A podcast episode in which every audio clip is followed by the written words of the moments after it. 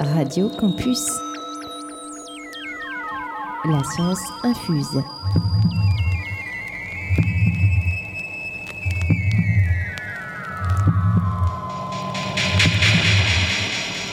La science infuse en partenariat avec Edifice et l'Université d'Orléans.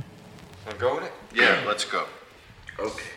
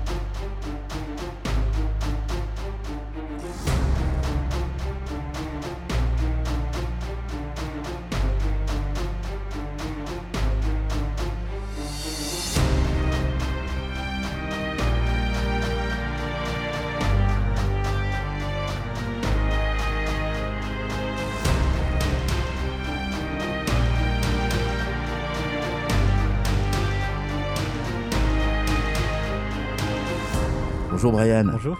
Tu travailles dans le domaine aérospatial sur un moteur de fusée optimisé qui peut potentiellement faire gagner beaucoup d'argent aux industriels. Qu'est-ce que tu peux nous dire à ce sujet? Alors euh, exactement, donc je m'appelle Brian Legros, je suis doctorant à l'Université d'Orléans, Euh, je suis au laboratoire ICAR au CNRS et également PRISM, et je travaille sur un prototype de moteur fusée.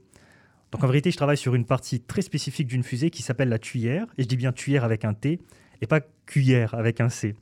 Et donc cette tuyère, c'est tout simplement comme un méga pot d'échappement, puisqu'elle permet d'accélérer et d'éjecter les gaz qui sont brûlés dans le moteur. Et ces gaz-là, la tuyère va les éjecter à très très haute vitesse. Et le fait d'expulser ces gaz à haute vitesse, eh bien, ça nous permet de créer une force qu'on appelle la poussée. Voilà. Euh, c'est comme les moteurs d'avion où on éjecte les gaz derrière les réacteurs. L'avion est propulsé en avant. C'est le principe d'action-réaction. Et pour une fusée, c'est la même chose, sauf qu'on éjecte les gaz en dessous de la fusée, donc la fusée monte. Et tout le monde peut réussir à identifier la position d'une tuyère sur une fusée. C'est relativement facile à localiser euh, parce qu'elles sont euh, situées là où on voit les gaz sortir avec les flammes et tout ça. Et si vous faites un petit zoom sur une fusée et que vous regardez à quoi ressemble cette tuyère, vous remarquerez que ça ressemble à un cône, un genre de cornet de glace inversé, euh, à l'envers. Donc voilà, c'est ça une tuyère. OK? Et donc pour vous contextualiser un peu les choses, les tuyères qui sont utilisées sur la majorité des lanceurs spatiaux, des lanceurs comme Ariane 5, euh, qui est utilisé en Europe, eh ce sont des tuyères qu'on appelle à simple galbe. En gros, simple galbe, c'est comme un cornet de glace simple, un cône basique, si vous voulez. Et le problème avec ce genre de tuyères, c'est que comme leur géométrie est fixe, c'est-à-dire qu'elles ne changent pas, elles ne peuvent pas s'adapter au changement de pression lorsque la fusée monte dans l'atmosphère. Vous le savez sûrement, au niveau de la mer, on a une pression élevée, et plus on monte dans l'atmosphère, plus la pression diminue. Et le fait que la pression atmosphérique va changer pendant l'ascension de la fusée, mais que la géométrie de la tuyère va rester la même, ben ça fait que ces tuyères conventionnelles ne peuvent pas s'adapter à l'altitude, et donc elles ne sont pas super efficaces. Elles sont finalement conçues pour fonctionner moyennement bien sur toute la phase de lancement, donc du sol jusqu'à l'espace. Et vous imaginez bien qu'un système qui ne s'adapte pas à son environnement, ben, ça induit des pertes ou une baisse d'efficacité, pour dire ça autrement. Il faut savoir qu'une baisse d'efficacité dans le domaine aérospatial, ça coûte très très cher. Donc ce qu'on fait dans mon sujet de thèse, c'est qu'on travaille avec une géométrie, euh, une autre géométrie de tuyère. Au lieu d'utiliser une tuyère à simple galbe, donc avec un seul cône si vous voulez, ben, on va utiliser une tuyère à double galbe, donc avec deux cônes. Et c'est pas deux cônes euh, l'un à côté de l'autre, c'est deux cônes l'un à la suite de l'autre. Et l'assemblage de ces deux galbes, ou de ces deux cônes, ça nous donne notre fameuse tuyère à double galbe. Pour vous expliquer à quoi ça ressemble, vous vous rappelez, je vous ai dit qu'une tuyère, ça ressemblait à un cornet de glace. Eh bien, imaginez les cornets de glace où on a un- un- un- une partie avec du chocolat dur tout au fond. Imaginez, vous prenez un ciseau et que vous coupiez le cornet de glace juste au-dessus de là où il y a le chocolat. Vous auriez maintenant un mini cône avec du chocolat au fond dans votre main gauche et un plus gros cône et troué avec de la glace dedans dans votre main droite. OK? Imaginez maintenant vous avez faim, donc vous décidez de croquer le morceau de la partie inférieure du gros cornet de glace. Et donc vous avez croqué sur euh, un morceau du bas, et maintenant vous le regrettez parce que ça coule partout sur vos doigts, etc. Et si vous essayez de recoller vos deux morceaux, bah, ça va être compliqué parce qu'il vous manque la partie inférieure du gros cornet. Et donc ça va plus se recoller parfaitement. La tuyère à double galbe, c'est un peu la même chose, parce qu'on part initialement de deux galbes, donc de deux cônes si vous voulez, qu'on ne peut pas coller, parce qu'ils ne matchent pas parfaitement. Et ce qu'on va faire, c'est qu'on va créer une petite courbure qu'on appelle zone d'inflexion, qui va servir à relier les deux morceaux. Donc là, au final, on a créé notre tuyère à double galbe parce qu'on a réussi à joindre les deux bouts avec une zone d'inflexion. Vous visualisez un peu à quoi ça ressemble ou pas? C'est c'est juste deux cônes reliés entre eux avec une sorte de jonction. Ah, si je comprends bien, euh, la tuyère, c'est un peu comme un cône, euh, puis un autre cône juste derrière, et les deux sont reliés entre, par, euh, entre elles par une jonction, c'est ça? Exactement. Et la jonction, on, on l'appelle zone d'inflexion ou point d'inflexion. Mais ça, c'est que le début. C'est juste comment la tuyère est créée, comment, à quoi elle ressemble. Mais parce qu'attendez, le, le fait d'avoir ces, ces deux galbes avec ce point d'inflexion, eh ben, ça change, ça change complètement le- le- les choses. Et je vais vous expliquer pourquoi. Lorsqu'on sera à basse altitude, les gaz brûlés qui sont éjectés par la tuyère seront collés aux parois du premier galbe. Collés, c'est comme si vous faisiez couler de l'eau sur votre épaule sous la douche. L'eau reste accrochée à votre corps, à votre bras, et ne va pas vous esquiver, si vous voulez. Bah pour nous, c'est pareil. À basse altitude, l'écoulement est collé dans le premier galbe, et grâce au point d'inflexion qui sépare le premier et le deuxième galbe, eh bien, on arrive à faire décoller cette fois-ci l'écoulement au niveau de ce point d'inflexion. Le décollement de l'écoulement, vous pouvez l'imaginer comme une cascade d'eau avec euh, avant la chute, en fait, l'eau est collée, si vous voulez, au fond de la rivière, mais arrivé au bord de la falaise, si la falaise est très raide, l'eau se décolle du fond de la rivière et tombe, et tombe librement plus bas, sans toucher la falaise. Donc dans notre cas, à basse altitude, le gaz va se décoller de la même façon, mais au niveau du point d'inflexion. Vous aurez donc un gaz collé dans le premier galbe, mais décollé dans le deuxième galbe. Et le fait justement de n'utiliser qu'une partie de la tuyère à basse altitude, ça nous permet d'avoir de meilleures performances à basse altitude. Donc imaginez le truc, la fusée décolle, l'écoulement est séparé au point d'inflexion, tout va bien, on a de super performances à basse altitude, et donc on monte, on monte, on monte, et à partir d'une certaine altitude, l'écoulement qui était initialement séparé au point d'inflexion va soudainement aller se recoller dans le deuxième galbe, et là, bam, on aura passé dans le mode haute altitude. Vous avez compris?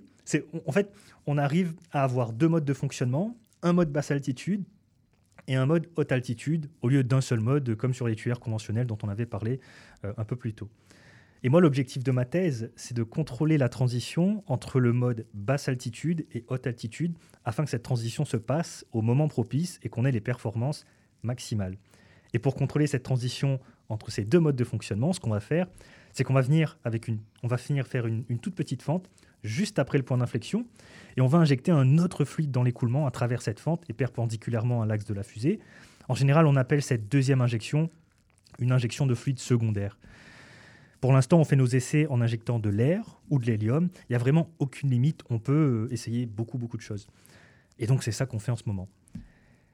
Et le fait ce, d'injecter pardon, ce fluide secondaire dans l'écoulement au niveau du point d'inflexion, ça nous permet de contrôler la transition et de l'emmener vers un point idéal où on va avoir les meilleures performances, tout en diminuant certains effets négatifs lors de cette transition, comme les forces latérales, euh, les forces latérales qui sont très dangereuses dans les, les tuyères de moteurs fusées, parce que les forces latérales, si vous voulez, c'est ce, qui va- ce qui va tendre à, à- à pousser la fusée de biais.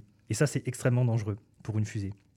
Donc en tout cas, nous, on arrive à contrôler ça, et ça marche plutôt pas mal sur notre prototype, euh, et d'ailleurs sur les prototypes des différents chercheurs dans le monde, parce qu'on n'est pas les seuls à faire ça.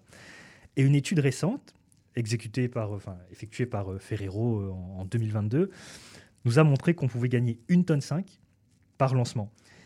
Et je ne sais pas si vous en rendez compte, mais gagner une tonne 5 par lancement, c'est l'équivalent de euh, 24 millions d'euros par lancement sur un lanceur de type Ariane 5.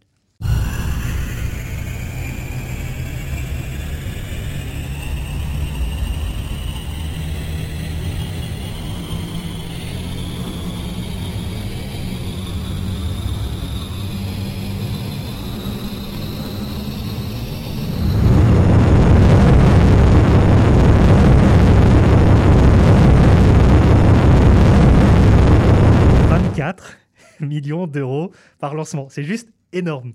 Et donc, quand on aura calibré ça aux petits oignons, ce sera fini. Terminado, on sera les big boss de l'aérospace game. Voilà. Donc, euh, ça va pour vous? Vous êtes toujours avec moi, Hassan? Sur, sur une échelle de 1 à 10, à combien est-ce que tu as compris le concept? Disons 9. Ok, bah ça marche, c'est parfait, alors c'est pas mal du tout.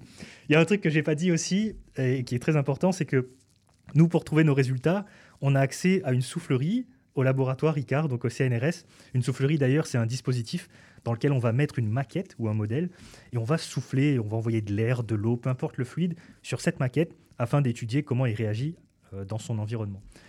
Et donc notre soufflerie, elle est unique en Europe parce qu'on arrive même à reproduire les changements d'altitude que va voir passer une fusée dans l'atmosphère. Donc vous voyez, la pression à basse altitude, elle est élevée. Après, plus on monte, plus ça diminue. Ben non, on arrive à reproduire ça dans notre soufflerie.